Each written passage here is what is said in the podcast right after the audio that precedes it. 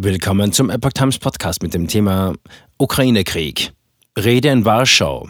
US-Präsident Biden warnt Putin vor Angriff auf NATO.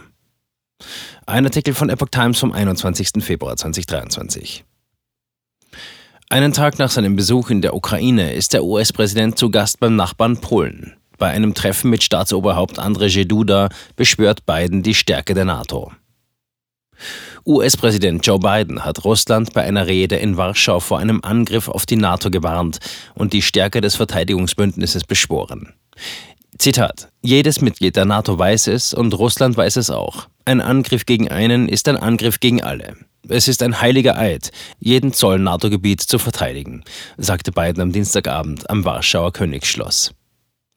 Kreml-Chef Präsident Wladimir Putin habe bezweifelt, dass die NATO nach dem russischen Angriff auf die Ukraine vereint bleiben können. Zitat. Aber es sollte kein Zweifel bestehen, dass unsere Unterstützung für die Ukraine nicht wanken wird. Die NATO wird nicht gespalten und wir werden nicht müde, sagte der US-Präsident.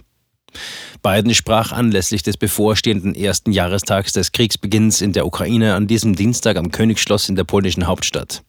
Das Schloss gilt als Symbol der im Zweiten Weltkrieg einst großteils zerstörten und später wieder aufgebauten Stadt. Nur wenige Stunden zuvor hatte Kreml-Chef Putin in Moskau eine Rede zur Lage seiner Nation gehalten und die Aussetzung des letzten großen Atomabrüstungsvertrags angekündigt. NATO-Bündnis felsenfest.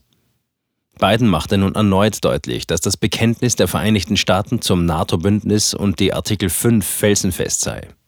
In Artikel 5 ist geregelt, dass sich die Bündnispartner verpflichten, bei einem bewaffneten Angriff gegen einen oder mehrere von ihnen Beistand zu leisten. Die Unterstützung für Kiew werde nicht versiegen, betonte Biden. Der Krieg habe den Westen gestärkt und zudem auch Finnland und Schweden in die Arme der NATO getrieben, sagte er. Zitat: Die Ukraine wird niemals ein Sieg für Russland sein. Zitat Ende. Biden kündigte außerdem neue Sanktionen noch in dieser Woche an. Zitat, die alle Verantwortlichen dieses Krieges zur Rechenschaft ziehen. Zitat Ende. Es gehe darum, Gerechtigkeit für die Kriegsverbrechen und Verbrechen gegen die Menschlichkeit herzustellen, die von den Russen weiterhin begangen würden.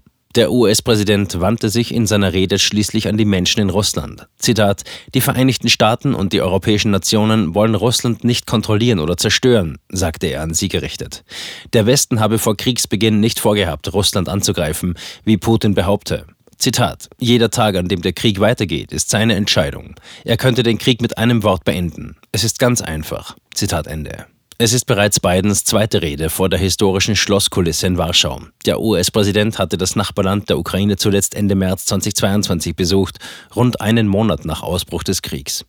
Schon damals hatte er der Ukraine Beistand versichert und Kreml-Chef Putin scharf angegriffen. Dieses Mal sprach Polens Präsident Andrzej Duda einleitende Worte vor Bidens mit Spannung erwarteter Ansprache. Zitat: Ich rufe alle Staats- und Regierungschefs der europäischen NATO-Länder auf, sich mit der Ukraine zu solidarisieren, die Ukraine zu unterstützen und ihr ständig militärische Unterstützung zukommen zu lassen, damit die Verteidiger der Ukraine etwas haben, womit sie kämpfen können, sagte er.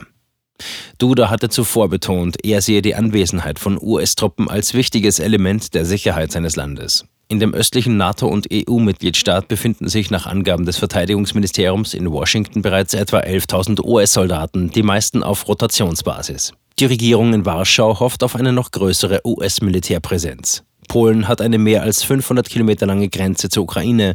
Polen nahm nicht nur gut 1,5 Millionen Kriegsflüchtlinge von dort auf, sondern preschte in den vergangenen Monaten auch immer wieder mit Initiativen zur militärischen Unterstützung für Kiew vor.